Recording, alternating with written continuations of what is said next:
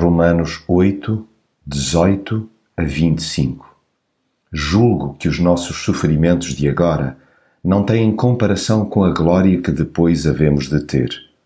Um dia o mundo será libertado da escravidão e da destruição, para tomar parte na gloriosa liberdade dos filhos de Deus.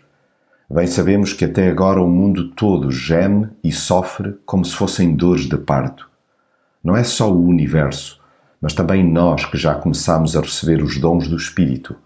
Nós sofremos e esperamos a hora de sermos adotados como filhos de Deus, a hora da nossa total libertação. De facto, nós já fomos salvos, mas é na esperança. Quando se vê aquilo que se espera, então já não é esperança Pois como é que alguém espera aquilo que já está a ver? Mas se nós esperamos aquilo que ainda não vemos, esperamo-lo com paciência. Sou, em Jesus, um otimista convicto.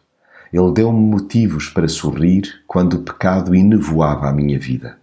Andava às escuras, tateando sem nexo, quando me iluminou o caminho através da cruz. Desde então, por mais desanimado que me sinta, confio no plano restaurador de Deus. Mesmo que a degradação da natureza aponte para um desânimo futuro, deposito total esperança no único que tudo pode consertar. Até porque tenho por certo que as aflições deste tempo presente não são para comparar com a glória que em nós há de ser revelada. Deus tem o condão de pincelar de vida um quadro completamente negro e como ele gosta, por meio do seu espírito, de fazer de cada alma humana uma tela avivada.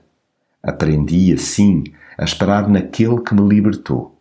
Sim, aguardo cheio de esperança até o que os olhos não podem mirar, pois se espero o que não vejo, com paciência o espero.